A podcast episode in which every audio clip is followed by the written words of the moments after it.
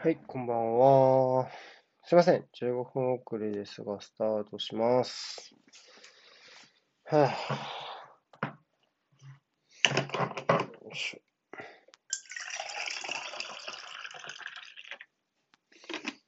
よいしょ。はい。いやー、今週はね、てか今週っていうかこの24時間ぐらいですか。すごいいろいろありましたね、本当にね。うん。あ、コインありがとうございます。あ、コインありがとうございます。はい、こんばんは。おーす。よろしくお願いしまおす。願いします。いやー、いろいろありましたよ、この24時間は、割と。あ、24時間でありました？うんまあ、そうね。まあ、俺の場合はフラハム、アスネとフラハムから始まって、うん。まあ、結構いろいろバタバタしてたというか、なんかまあ、俺がバタバタしたというか、本当は僕は自身はね、プレビューで一段落、プレビュー的には一段落、まあ、今、広島戦のレビューを書きながらっうん。て感じですけども、まあ一応、ここから10日間空くので、ひとまず一段落っていう感じではある。なのでの、ちょっとね、のんびり。いつもだったら多分今日も出してるはずだったけど、まあちょっとのんびりやらさせてもらってる感じではあります。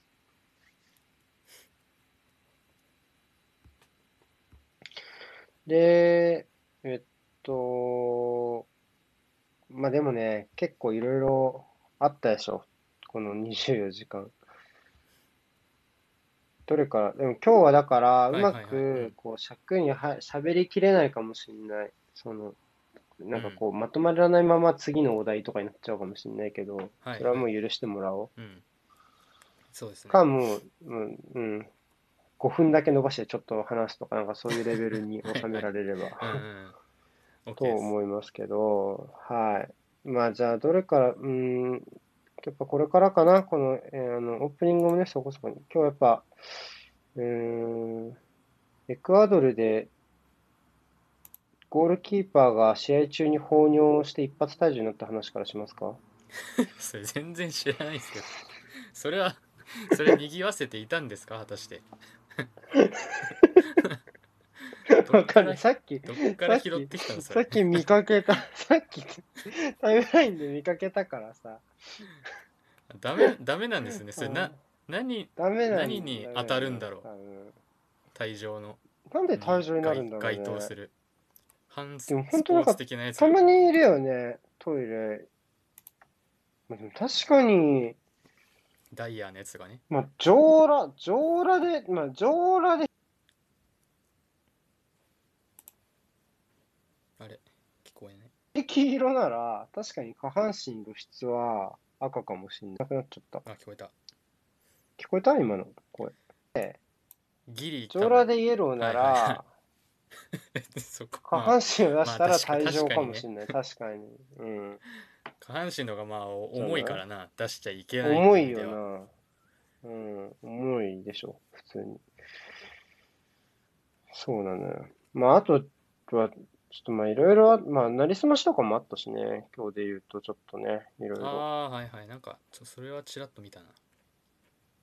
そうそうそうそう。それもあったから、まあ懐か、しのなりすましですね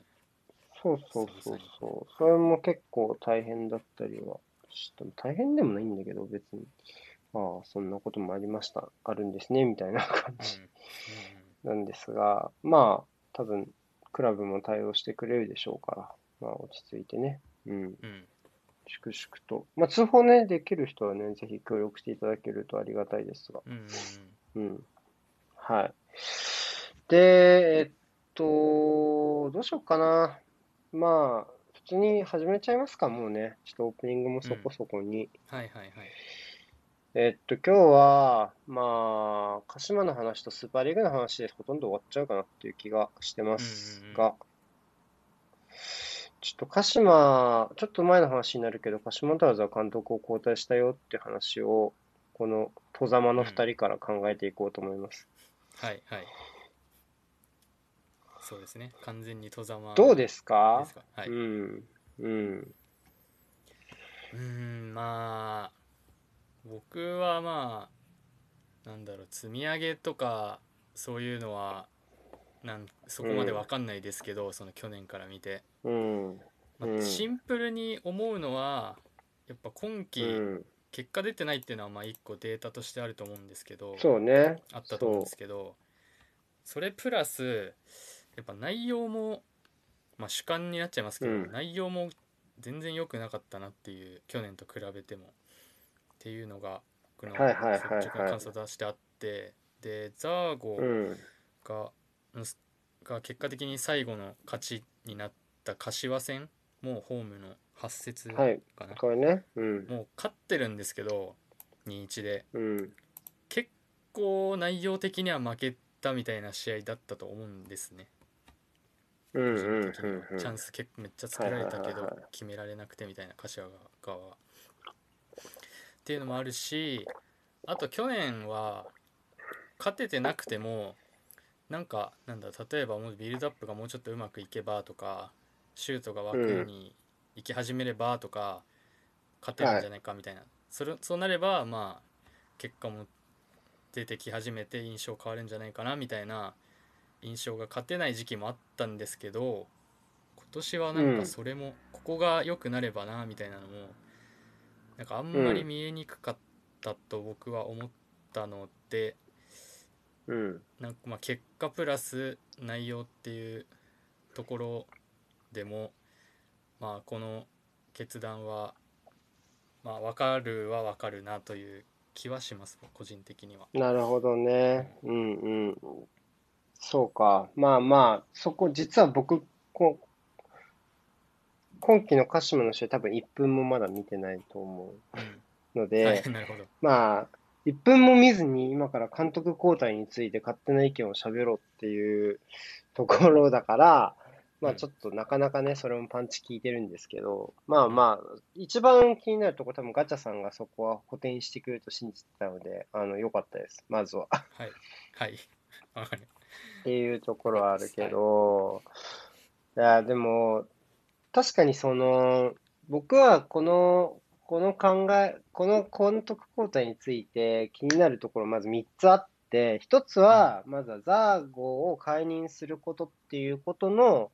うん。妥当性うん。っていうところが一つ気になった部分があって、そこが一番俺は判断できなかったわけ。うん。で、まあ去年に関して言うと多分やりたいことがあったんだろうなっていうところがあっうん。て、で、ただそれを一旦棚に上げて、それなりに、まあ、鹿島っぽいやり方にまとめて、というか、あの、で、まあ後半追いかえ、盛り上げ、盛り返したみたいなのが去年の鹿島のイメージだったけど、まあおそらく今年は、また何かしら、それを積もうとしたみたいな。うん。で、その中でなかなかこう積めなくて、で、結局、その、えー内容がついてこないっていうように、この外から見た人にとっては思ったみたいな流れかなっていうふうに思ってるんだけど、大体そんなイメージあってますかね。この1年4ヶ月、ザーゴがうん。うんうんそんな感じですよね、多分ね。はいはいはい。うん。で、じゃあ気になるのは、じゃあその後任が相馬さんっていうところがどうなのかっていうところじゃないですか。これが僕二つ目、み三つあると思うのね、争点が。で、うん。二つ目はこの相馬さんっていうところがどうなのかっていうところ。で、要は、でもちょっとここはわからないんだけど、多分ザ、鹿島がザーゴに夢を見たところっていうのは、その新しい鹿島らしさっていうところを始めてほしいっていうところだと思うんですよ、一つ。これは鹿島だってサッカーを、えー、輝いてほしいっていうところなんですけど、で、鹿島のやってほしいサッカーって、うん。なんかこう、な、結局何だったのかなっていうのが、なんか、鹿島サポは分かったのかなっていうのはちょっと気になったかも。その、なんだろうな。結局去年とかもふわってなって、こうんう頓挫して、で、もう一回こうまたふわっと立ち上がってる途中で、まあ終わっちゃったわけじゃない。うんうん今で言うと。そうなった時に、結局、その、サポーターとか、あとはもっと気になるのはフロントが、結局どういうものを求めていたのかっていうのを、なんか分かってたのかなっていう気がしてて、で、そこで、それを引き継ぐのにふさわしいのが相馬さんなのかっていうのがちょっと気になったかもね、割と一番。うんうん相馬さんのやり方って、だから町田時代をベースに考えると、よ、よく言われるのは縦横圧縮。うんはいはいはい。で、ありましたね。えーコンパクトにみたいなところだと思うけど、それって、ザーゴがやってきたことと、なんかこう、なんていうの？の線、線の上なのかなっていうのはちょっと気になったかもしれ地ない。続きではない感じはしますよね。その単純にそういう見方をすればそうなると、じゃあ結局何に立ち返るんだっていうのは普通に気になったかもしれないな。だから、えっと、410くんっていう鹿島の、うんあの、子が書いたブログを読むと、一つ、このポイントっていう、鹿島についてのポイントっていうのは、まず若い世代が、えー海外に出ていくスピードっていうのが非常に速くなったと。鹿島の中で。例えば従来だったら、柴崎岳のように、とか、あと大迫勇也もそうかな。鹿島で十分な実績を積んでから、そこから海外に出ていく。鹿島をタイトルに導いて、まあ、内田篤人もそうですよね。うんそういう形で、えーまあ、海外に出ていくっていうサイクルが今までだったのに対して、えーっと、安倍だとか、うんあー鈴木優馬だとか、うんうん、あるいは、まあ、他誰、安西とかもそう？いや、そういうふうに、クラブにタイトルをもたらす前に、海外に出ていくっていうケースが非常に増えてきたっていうところが、まずポイントとしてあって、それ、そういう流れに対応するために、多少未完成な選手でも対応できるような下地を整えてあげなきゃいけないから、新しい、今までのやり方ではなくて、その、要はその設計図をかけるような監督が必要なんじゃないかっていう論調だったわけよ。うんうんなるほどで、そのコンセプトが、まあそれは410君が勝手に考えていることなのか、チームとして共有できていることなのかわかんないけど、まあそれは確かに一理あるなって思うじゃん。鹿島が、じゃあなんでそこで競争力を失ったかって言ったときに、サイクルが速くなった選手が出てくる。で、そういうときに確かに鹿島っていうのは、選手が出ていくサイクルが、こう、速かったチームの一つだと思うんだよね。ガンバ大阪もそうだけど、ガンバと鹿島が多分ツートップだと思う、俺の中では。はいはいで、逆に言うと、今、上位に来ている川崎とか名古屋っていうのは、あんまりそういう変化がなかったチームだと思ってます、僕は。うんそうですね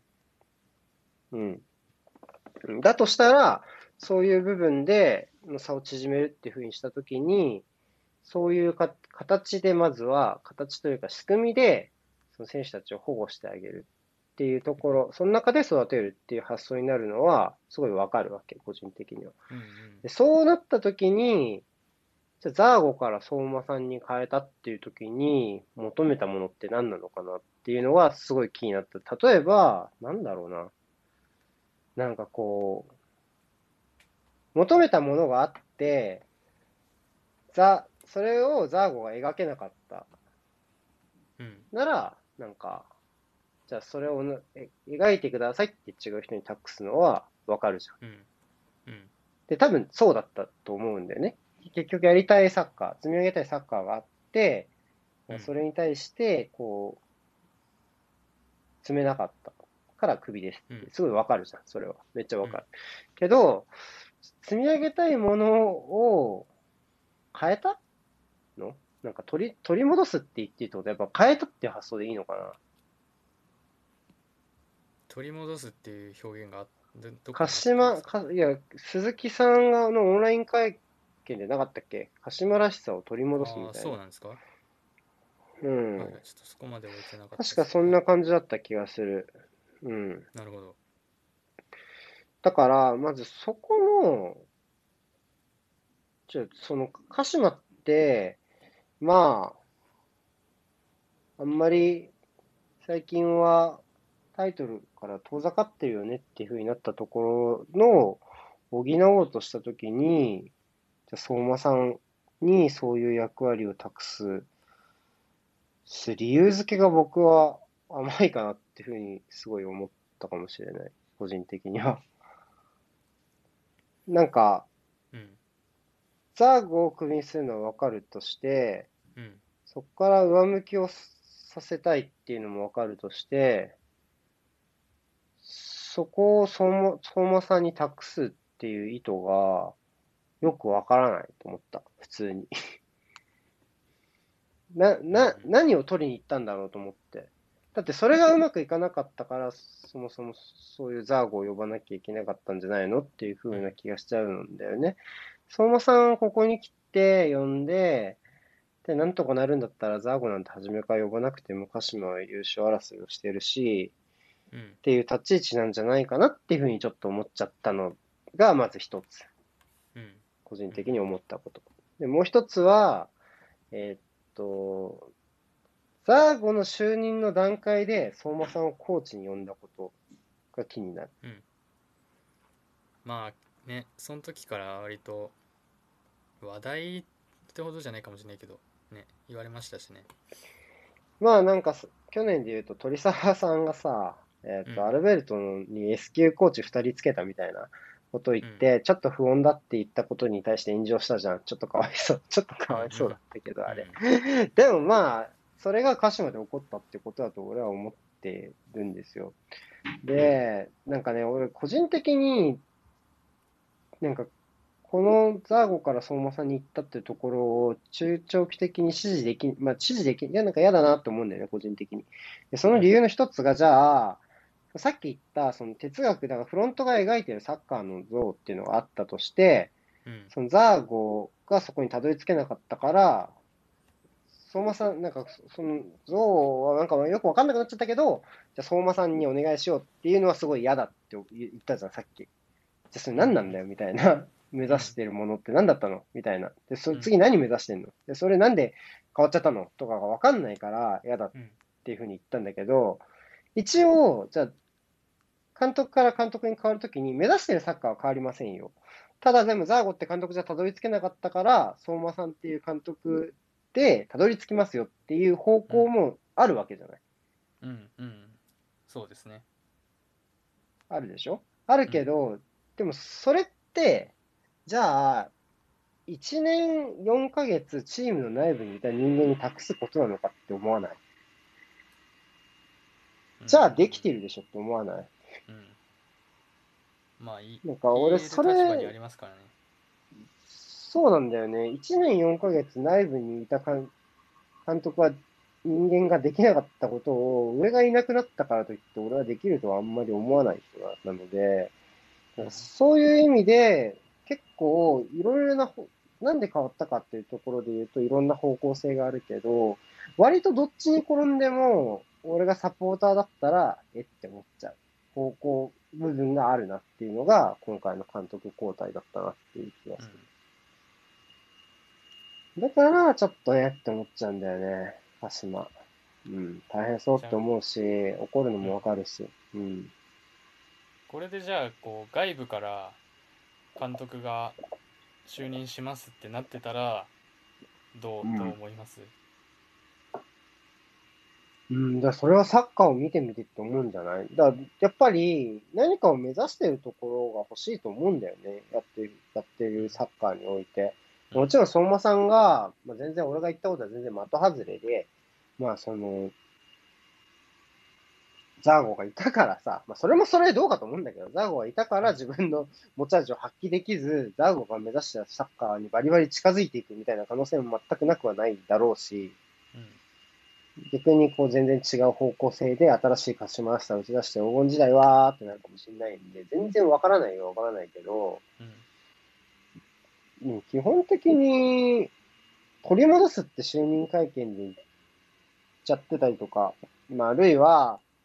そのフロントの思っている評価基準とザーゴの思っている評価基準にズレがあったっていうことを解任理由として述べるのであれば、うん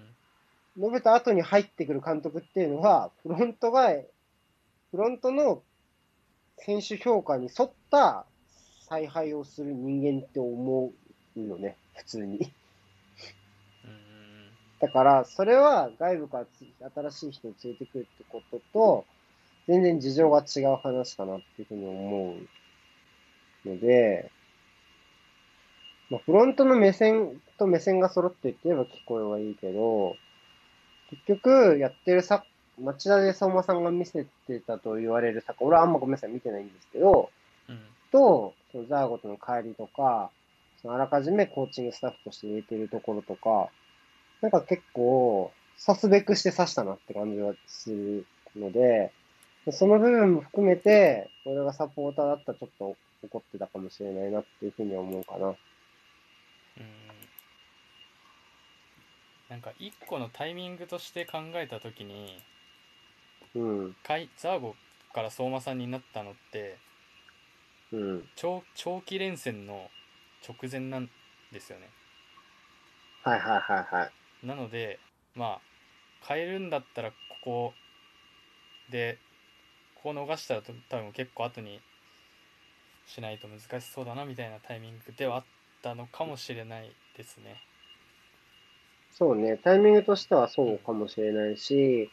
あの、さっきも言った通り、ザーゴを解任するってことに関しては妥当なんじゃないかなっていう部分もあると思うよ。それはだから単純に積み上がってなかったのはしょうがないと思うしね。っていうところ。なんで、まあ、えっと、まあだからこういうご時世だし、まあ、ザーゴが就任したのは多分コロナ禍の手前の段階なので、うんそうなった時に、えーっと、まあ、その、ザーゴがダメだった時のプランを考えてないクラブってのはダメだから、うんそこの逃げ道が、こう、としてその外にいろんなものを求めにくくなったっていうのは確かにあるかもしれないわけ。うんでも、相馬さんが就任したのもコロナの前でしょ？多分ね。うん同じタイミングだよね、多分ね。うんうんそうだととなると、となると、うん、なんか初めから準備したんじゃない？ってちょっと思っちゃうかもね。まあそのパターン結構ありますしね。コーチに。うん、そう思 S 級を置いてっていうの。もう愛媛とかも、もうまんまそうでしたしね今年。う。うん、先に鹿島より。そう思っちゃうな。うんだからだ結から、そう、か、か、か、川崎はかなり稀有なパターンだと思う。鬼木さんがヘッドコーチに引き継いで、まあ途中解任じゃないからね。まあ川崎に関して言うと。それは全然あるけど、うん、そういう意味では、こう、回すべきタイミングで、その、こう、ま、回した？そのサイクルをっていうのはあるだろうけど、なんかな、ちょっとな、そこで、まあ、成績不振とか、まあ、今季あ、初めからせなんだろうな、諦めてる、今季頭諦めるんだったら、なんかこう、頭から解任してるはずじゃん、ザーゴ。今季の頭からね。うんが違う監督へ行ってるはずだったけど、まあ行くはずだったけど、プレシーズンうまくいかなくて、まあ、開幕戦の清水戦からちょっとどうだったんだろうっていうのがあったっていうふうに聞いてたけど、で、そういう中で、えーっと、まあ予定外でサイクルを回さざるを得なくなった。で、かつ、コロナでお金がない状態で選択肢がなかったっていう形にすると、相馬さん、相馬さん用意したっていうのが、なんかいいのか悪いのかわかんないけどね。なんか、うん、でも俺はやっぱり、ちょっと今の鹿島の立ち位置からすると、うーん、っていう気になっちゃう。ちょっと。っていう感じかな。なんかやっザぱ、な、どうやって変わるか、うんそう、どう、どう、どう変えるか、監督を変えるかって文脈って割と大事だなって思ったんだ、去年のアーセナルとかを見てて。うんうん。思ったんだよ。なんか。エメリっていうね、経験が豊富な監督を呼んで、うんで、そこで成績が出なくなった、解任した、まあ、まあ、ベンゲルの後の難しい状況って意味では、鹿島も一緒かもしれない。鹿島らしさっていう、まあ、ちょっとベンゲルとちょっとま違って、あ具体的な人ではなくてね、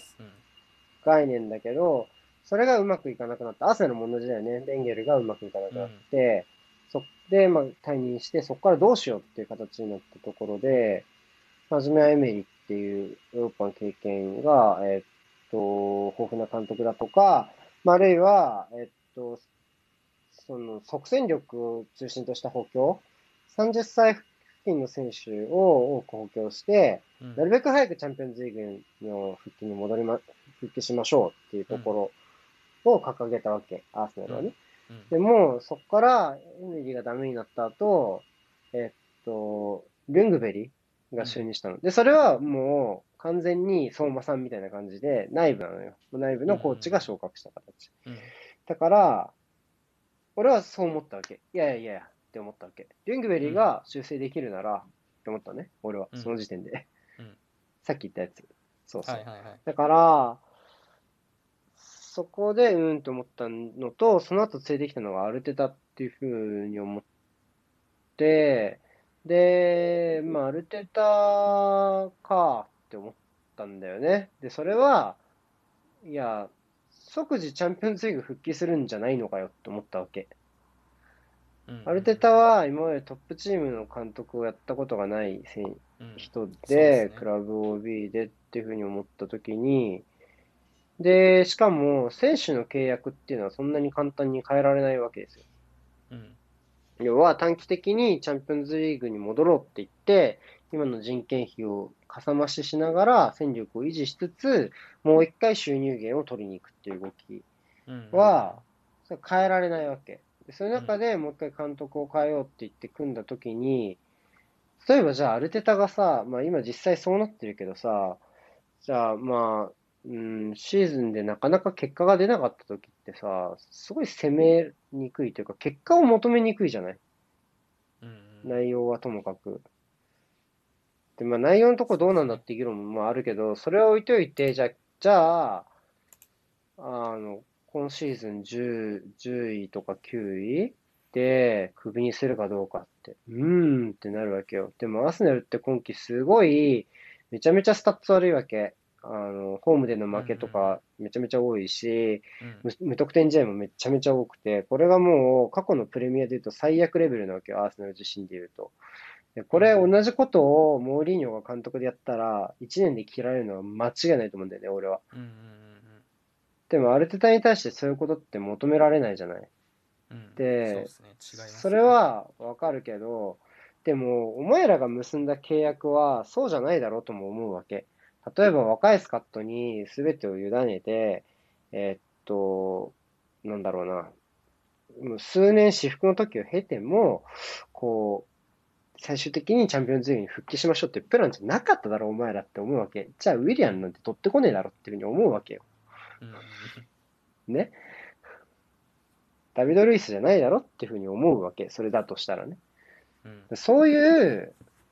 監督交代における矛盾の、変革期における矛盾っていうのは、そのアルテタがどうこう思うか、どう思うか、俺がアルテタをどう思うかとは別の感情で、ちょっとやっぱこう、うんっていうふうに思う部分があるわけよ。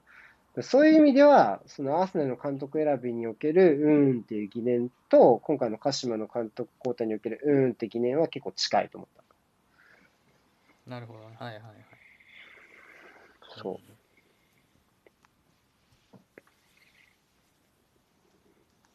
難しいなだからさ、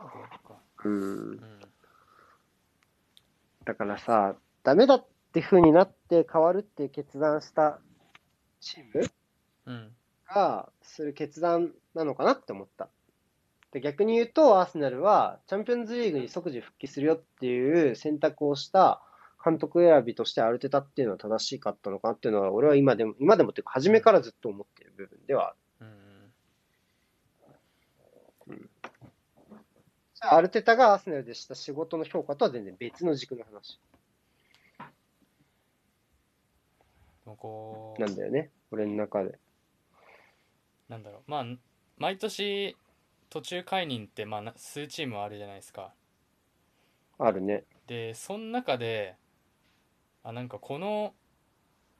この監督交代はなんかしっくりくんなみたいなことって、まあなくないですか？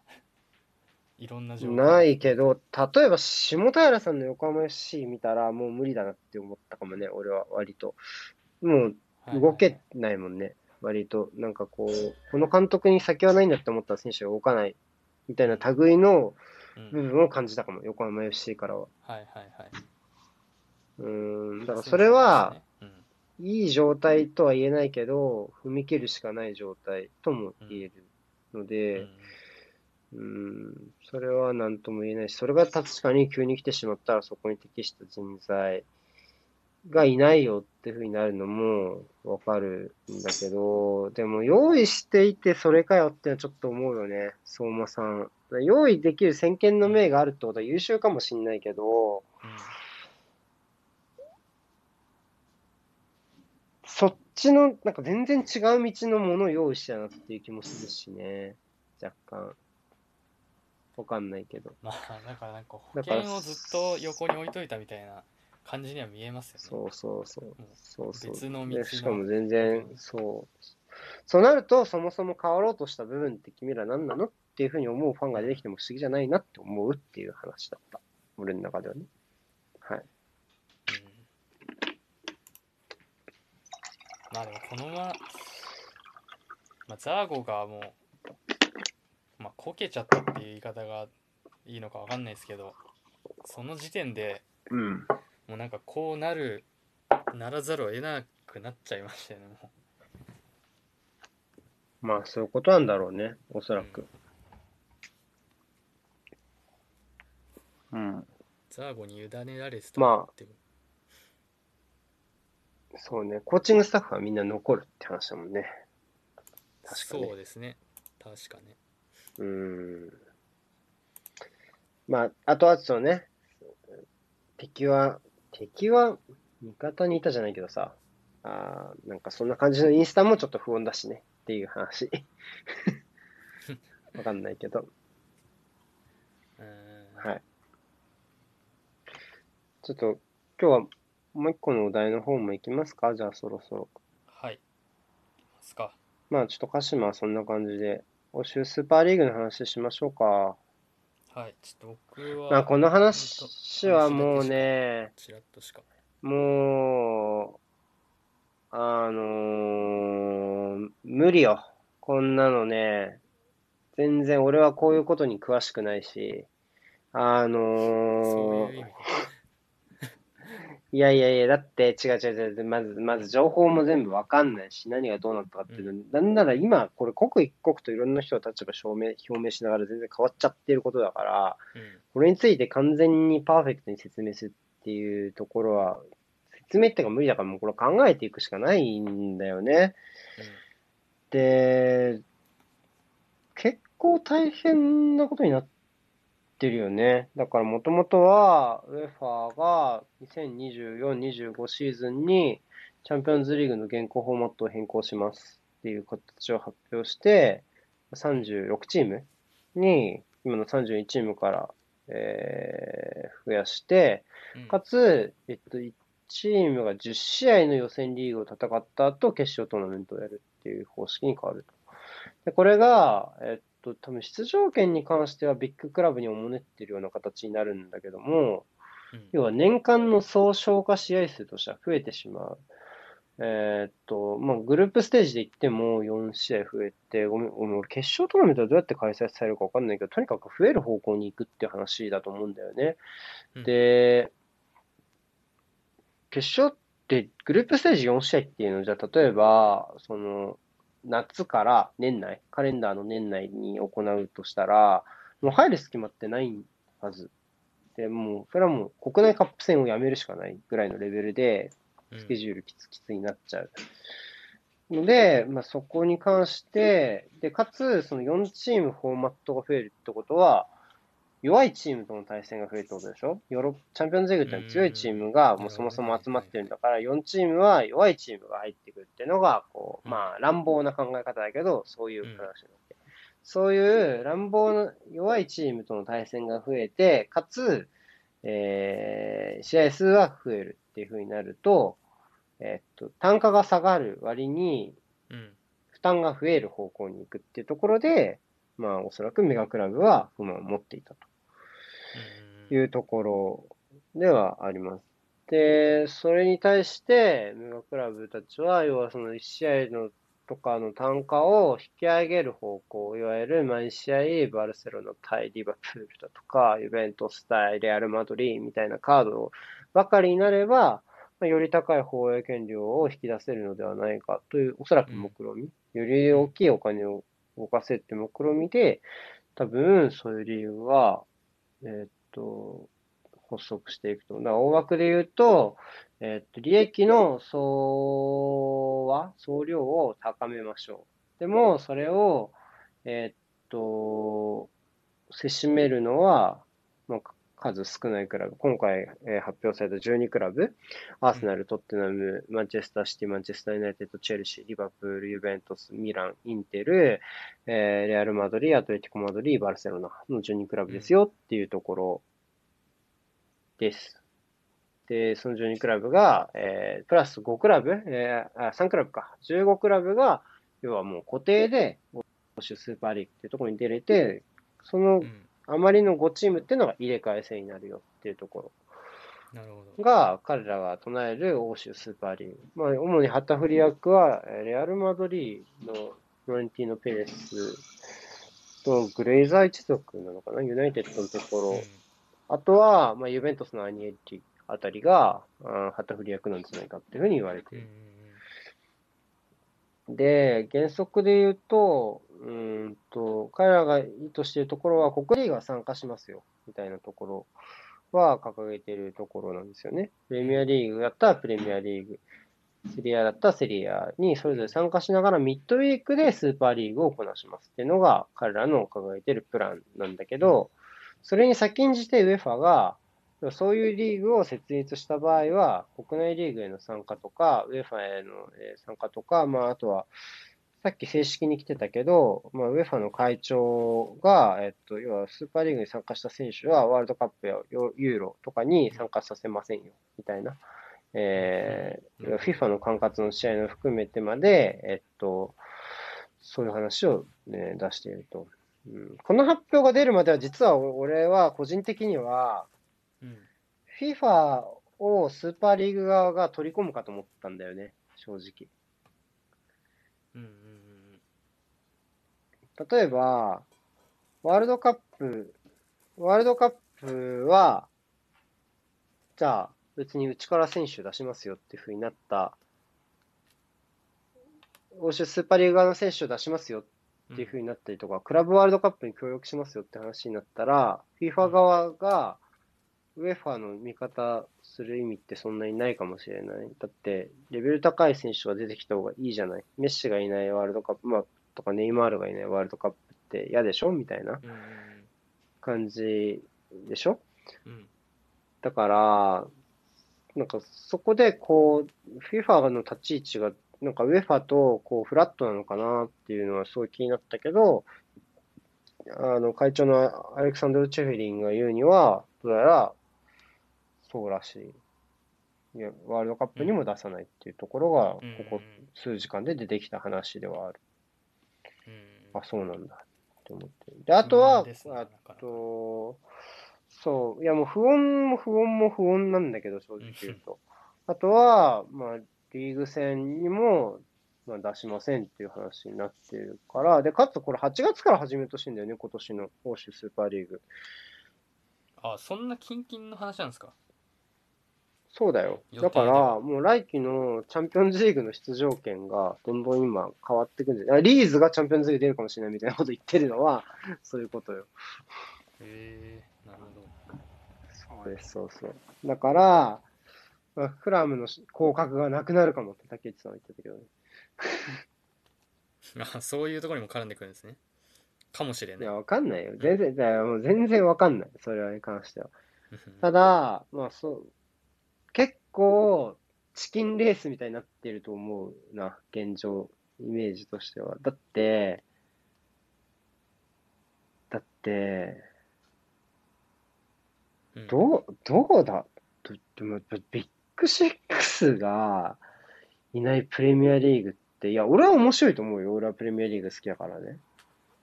うん、まあ見でも方自体だよね。現実問題としては、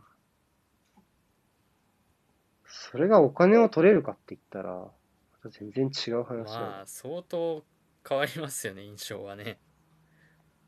レアル・マドリードとかバルセロナとかさ、アトレティコ・マドリードとかがいないリーガーってうんお金取れるのって思わない？そのチーでもムしか知らないみたいな人も多そうですしね。そうそう。だから、ただでも、欧州スーパーリーグっていう、フランチャイズ、要は地域に根付かないよううなん風にも、な形になってるわけで、で、ウェファの一番初めに出した声明っていうのは、多分それをめちゃめちゃ印象づける部分だったと思うんだよ。もともと確かにスーパーリーグっていう風になった時に、その国内での、国内からよの成績がヨーロッパで地続きになるって感覚がそもそもい今の現行のフォーマットってあるじゃない。要はチャンピオンズリーグ出るには4位以内に入ってみたいなね。でもそれがなくなって、それはそれとして、こう、天天井人みたいな感じになるわけでしょ ?10 20クラブ？まあ ?15 クラブプラス5が、うんになるわけじゃん。で、それと、この国内の陸続きの感じを、すごいウェファの声明はめちゃめちゃ断絶、いやいや、そんなの許さないからって、こう、バチッと断絶させたって意味で上手、上手だなっていうか、まあまあ、そういうイメージを世間にうまく植え付けたなっていうふうには思ったんだよね。その、国内リーグは参加できません。みたいな話っていうのは一番初めに出たよううんな。と、というふうにシンプルに思ったのはあるんだけど、うんだからチキンレースになると思うんだよね。結局、そういう地域性とか、その地元のクラブが背負う部分とかっていうところって、うーん、を、結局、いい選手の数は決まってるわけで、それがどこでプレーするかだから、うん現状、欧州スーパーリーグが誕生したら、そういう選手たちが、そこに集まるのは間違いないわけでしょ？優秀な選手たちの総量、総量っていうか割合は間違いなく多い。でそういうレベルで、高いレベルでサッカーをしたいって思う人が多ければ、そこの競争力は保たれたままだし、でも、結局、うん、そう例えばロンドンだったらロンドンって街に根ざしてる感じはもう希薄になっちゃうわけじゃん。仮にアーセナルにせよ、トッテナムにせよ、チェルシーにせよ、えーっと、プレミアから締め出されて、それだけになってしまったら、世界、世界のどこの国のものでもあり、どこの国のものでもないみたいな状態になるわけでしょ？うんうん。うん、だからそうなった時に利益は最大になるけど、例えばそこで競争力が落ちたとしたら、戻る場所ってどこにもないと思わない？っていう気はする。うんうんもう続けるしかだから、そういう意味ではリスクは高い。でも、こ仮に、そこにお金が集まるわけだから、選手たちの給与にも当然それが反映されるだろうし、うんそこの競争力がずっと維持される状態が続くんだったら、選手たちはそこでなければ高いレベルの競争ができないって判断すれば反映するだろうし、そういう意味ではめちゃめちゃチキンレースだと思うんだよね。うんうん。だから、なんかこう、うん、思うところあったと思う。で、なんか各国のリーグの思惑とか見ても、割となんかみんなって全然違うこと考えてそうだなって思うしね。例えばプレミアで言うと、今回6チームが出ていくわけじゃない、そのスーパーリーグに参加しますよっていうふうに6チームが言ってるわけでしょ？うんで、チャンピオンズリーグは基本4チーム、4チームなわけで、うんそうなった時に、6チームが全部幸せになるやり方っていうのはまずなかったよねっていうところじゃん。それを安定的にみんな幸せになれるっていう風になったところで、多分賛同する部分があったんだろうなって思うし、その6チームに関して言えば。うん。で、えーっと、あとは、イタリア？ユユベントス？うん、彼らは多分、めちゃめちゃ自前のスタジアムとか持って、うんで、あの国内の中でいろいろ収入を高くしようっていう枠、あの、努力を続けてるチームだと思うんですよ、個人的には。で、多分、ロナウドの獲得もその一環だと思うんだよね、うん割と。でも、いつまで経ってもイタリアの放映権っていうのは上がらないわけで、うんそうなった時に、どうしても自分たちで得られる利益っていう天井を上げたいなって思ったんじゃないかなっていうふうに思うわけなんですよね。うんそれはそう思うし。で、スペインのチームだってめちゃめちゃ財政きついから、まあそういう思惑はあったと思うんだよね。で、確かにドイツのバイエルンとか、あるいはフランスのパリ・サンジェルマンとかは、そういう心配は少ないチーム。財政的にも、まあコロナでダメージを受けているとはいえ安定的だし、うん。あるいはチャンピオンズリーグの出場権を侵される未来がないチームだったりするわけ。うん。で、そういう意味では確かに安泰だと思うけど、うん、けど、けど、でも、で、すごいいい奴らみたいになってるじゃないですか、パリとか、特に、バイエルンとか、サッカーを守ったみたいな。うんそれはちょっと本当かよって思うけどね。だって、うん絶対サッカーに回るお金が大きくなった、サッカーに、ま、関わるお金が大きくなったところっていうのを是とするんだったら、この計画ってめちゃめちゃ是だと思うんだよね。例えば、これで欧州スーパーリーグの、と、構想に対して、えっと、アマゾンとか、ネットフリとかが乗っかって、今までの考えられないような、その放映権の増加とかをしたら、サッカーに取り巻くお金の量は多くなるわけじゃん。で、それをシェアするクラブの数がどうなのかっていうのは、まあ、またちょっと別の話だけど、要は少ないクラブでしかそれをせしめないやんけ、みたいなね、ところで言うと、また全然ね、それはまた別の問題があるけど、でも、そうなった時にやっぱり、それより前の段階ですごいサッカーを取り巻くお金が、こう、すごい、どんどん増えてってるなっていうところの段階があったわけよ。移籍金の話だとか、給料の話だとか、代理人の話だとか、うんまあ、放映権も含めてそうだと思うけど、その一端を絶対にパリ・サンジェルマンは担ってるだろうっていうふうに思うんだよね、俺は普通に。だから急にここで、あ、すごいねっていうのは、割とピンとこないというか、うん。うんそういうサッカーが、こう、の一部のクラブが天井人化していく過程に彼らも関わってはいる気はするので、だから、そこで急に、ああ、フットボールを守ったって言われても、え300億円ぐらい移籍金出してませんでしたみたいな、はいはいはい。みたいなのはめっちゃ違和感としてある。うん。で、問題はアーセナルの話ね、今ちょっとトメさんがコメントで出てるけど、う んまあ、アーセナルに関しては、多分、うーん、この話が来たら乗らざるを得ないと思うよ、普通に。いいか悪いかは別としうて、んじゃあ、そのサッカーとして、ローカルにクラブに何ができるかっていう話を考えたときに、まあ、0100じゃない、0100の話じゃないとはいえ、従業員の大量解雇の話があったりしたでしょ？で、それで、トーマス・パーティーみたいな高額な移籍金のかかる選手を取ってきたりしているわけで、うんそういうところで言うと、どちらかというと、そういうところに根ざすよりは、クラブが大きくなることを選んだようなフロントだと思っているので、うんそのフロントの選択の整合性に従うならば、このスーパーリーグ構想っていうのに手を挙げないっていうのはありえないと思う、個人的には。うんだから、なんだろう、ついていけるかどうかっていうところは、多分、そのアーセナルがスーパーリーグに行った後に、競争力を失う、例えば下位になったところで、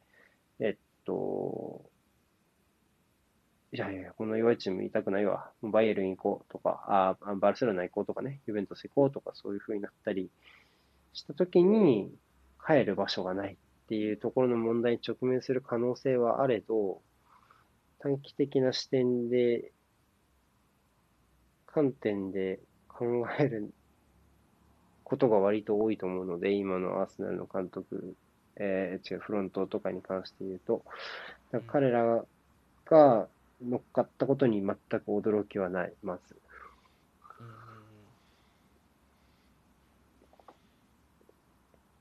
弱いから乗っかってると思う、むしろ。だってこれから、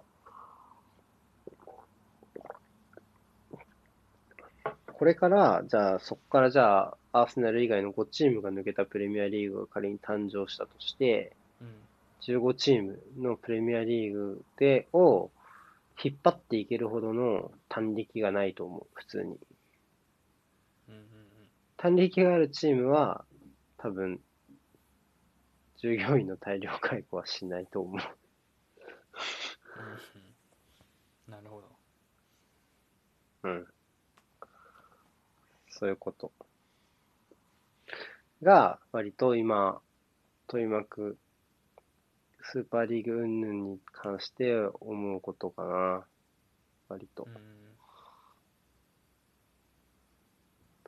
だから、すごい弱い、よなんかほら、ドフラミンゴがさ、ドフラミンゴってわかる？あの、ワンピース読んでるっけ？はいはい、わかります。うん。がさ、こう、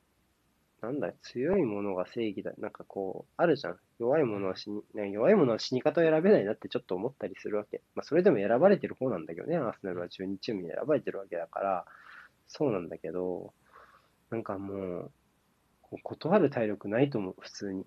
て思うな。あそこはまあ、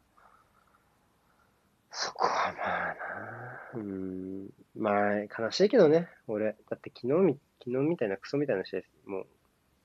ムカつくけどさ、悪くねえなって思うもん。フラムに引き分け、クソみたいな。うん、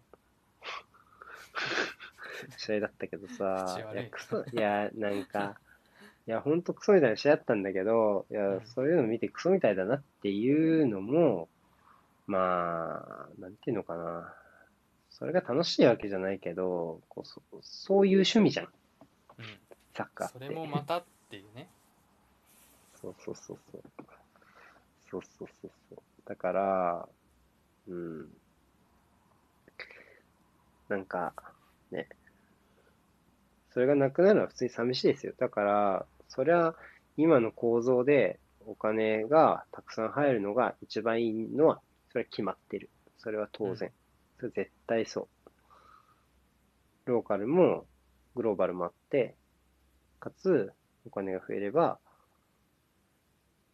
うん、まあ、万々歳だけど、まあ、コロナもあるのか、コロナもなくてもそうなのかわかんないけど、サッカーに関わるトップオブトップの割と多くの人、まあ、今回の計画に加担しなかったパリとかバイエルンとかも含めて、やっぱり、うん、うん今の収益構造を良しとしない人たちが、が、それぞれの思惑通り動いた結果がこういううねりになったな。っていう感想を持つに、持ったので、うん、ああ、もう、今のままであることはないんだろうなって思いながらうん、こう、なんか、それは寂しいよね、シンプルに。だって、それでが好きで見てたからね。うん。まあでもどうなっても俺はサッカーは見ると思うけど、普通に。サッカー好きだし、アーセナル以外のサッカー見るのも好きだしね、普通に。まあ変わったら変わったで見ちゃうんでしょうけどね。まあ思うところはそれはたくさんありますよね。うん、で、J のプレミア化と結びつける話も来てますけどね、そういう話。J リーグが収益のためにみたいなところもあるけど、どうですか ?FC 東京が。欧州、アジアスーパーリーグに誘われたら、参加してほしいですか？まあ、収益は J- 何倍にも J なります。リーグに出られなくなるってことですか？やれなくなったりとかしたらね。うん。それは J リーグにいてほしいな個人的には やっぱりっうん。て思うな、まあローカルファン、ローカルファンからしたらやっぱそうだろうね。だから、それが難しいのは海外のね、うん、クラブにとって僕らはグローバルなファンだからね、どっちかっていうと、そういう愛着とかがない方のファンなわけだから、うん。例えばロンドンに思い入れが本当にある人ってどれぐらいいるのかなって思うし、まあ俺は好きだけどね、ロンドン一回行ったからすごい好きな街だけど、あの街からアーセナルにいなくなるのはちょっと寂しいけど。うん。うん、だからジャベが今言ってるような、その自分たちが存在する場所に価値が生まれるっていうのは、そういう上手い選手たちがずっといてくれるっていう前提だよね。だからそれがグローバルじゃなくて、ローカルに上手い選手たちが価値を見出すんだとしたら、例えばお金より大事なものがあるって考える選手が多いんだとしたら、そこから、えーえーリソースは流出していってしまう。で、そうなった時に、えっ、と、ロンドンを旅立ったアーセナルに帰るべき場所なんてどこにもなくなってしまうのが怖い。それがチキンレースって表現した理由なんですよね。うんうん J リーグもでもそうなるでしょ、きっと。あそのアジアスーパーリーグになるかわかんないけど、要はし今みたいにお金をたくさん引っ張ってくるにはどうしたらいいかっていうところと、まあ、それには、その、うん、観客がより注目度が高いカードを増やすってアプローチになっていくと思うから、うんそういうところになった時に、サポーターとどう折り合いをつけるかっていうのは難しい問題じゃないですか、多分ね。多分間違いなく摩擦は出ると思うしね。うん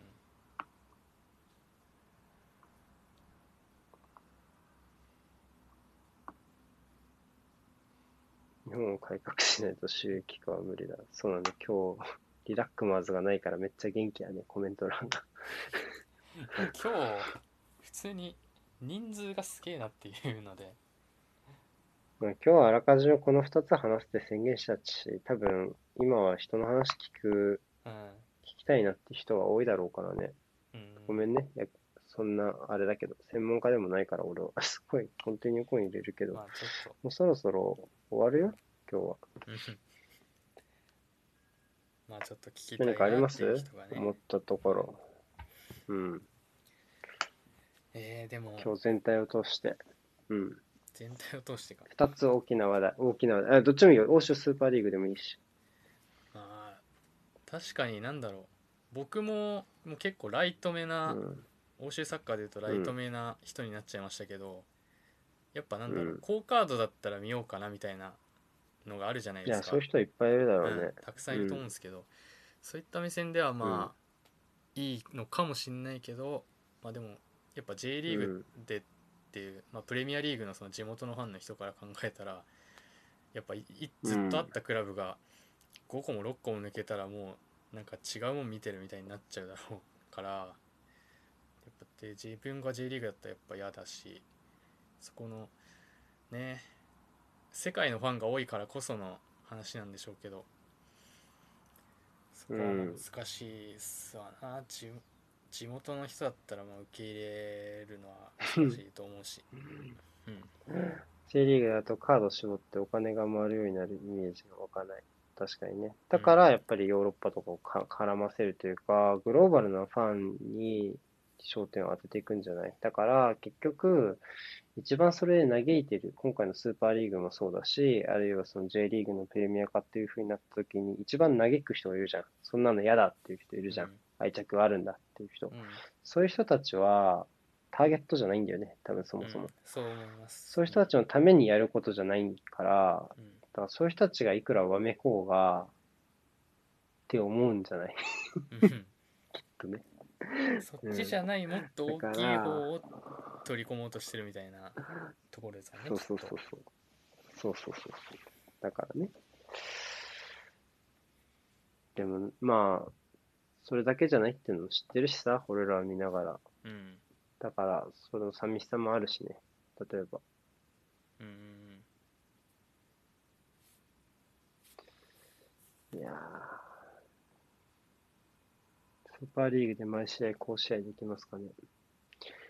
試合高試合できるか、できないんじゃないですか。できなくてもいいんですよ。そこにお金が集まればね。はいはいまあ確かにねなんかこうビッグマッチもなんだろうこうあい何試合か空いてビッグマッチがあってみたいなメリハリがあるから面白いっていうのも当然ありますしね普通のリーグ戦だとうん。でもじゃあ、例えばコンペティションで工夫すればいいんだよ。じゃあそのビッグマッチの価値を相対的に高めるにはどうしたらいいかって言ったら、うん例えば NBA みたいに、要は、トーナメント戦しちゃえばいいじゃん。最後。みたいなね。とか、こう、とまあ、リーグは普通に、じゃあ仮にプレミアを締め出されて、もう普通のリーグもそこで回します、ずっとってなった時に、メリハリがつかないなら、じゃあ年内の方は、もう、その、なんだろう。普通に総当たりでやって、ある程度、レギュラーシーズンの順位をつけた後、ポストシーズンみたいな感じで、うんその中で決勝みたいな感じにして高めていったりだとか、なんかそういう大会のフォーマットとか、まあ、なんかルールを決めるっていうのが一つテーマとしてね、タイムラインの中で書いてあったけど、うんまあ、なんだろうな。俺が見かけたのはロングシュートなら2点みたいなやつか。とかね。なもう根本から変えるってことですねそうそうそうサッそう。カーのルールを別にそれ変えたっていいじゃん、別に。うんそのリーグの中ならね。そうそう。とか、そういうふうな工夫をするんじゃないですか？多分その、マンネリっていう部分がね、真っ先にこう考えたときに、あ、そう、世界中を巡業ってのはもちろん当然、当然出てくる。脱フランチャイズで、こう、グローバルシティになった時も真っ先に出てくる。プレシーズンをもう多分レギュラーシーズンにしちゃうっていう発想。だって、いいじゃん。日本で、日本でさ、クラシコ見られたらどうでしょう？うんみたいな。うんうんうん見に行きたいなって思う人いるんじゃない？それはそれで相当魅力的ですよねそう、そういうことでしょ。そういうふうにして収益化していきましょうっていうことなんじゃないかな、普通に。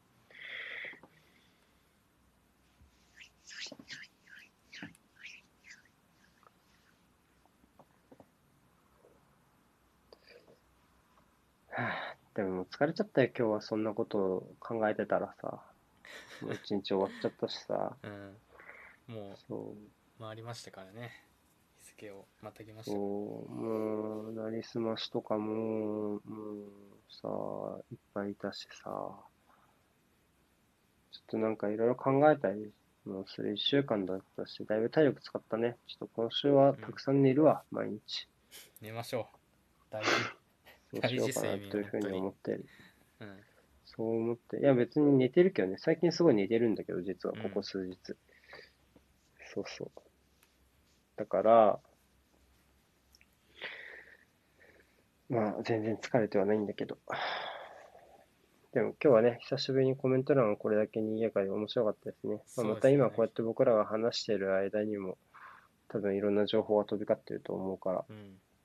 まあ、久しぶりにこんなコメント欄がにぎわった。考えるのも大事だと思うしね。いろんなことを別に事実は分かってないけど、考えるのやめたらつまんないし、考える時間を演出できるのがね、ファンならではだと思うんで、うん僕らは、僕らは軽視されても頑張りましょ頑張りましょう。軽視される、ね、そうだけどね。これからもサッカーに寄り添っていきたいですね。う なんかテーマが はいはい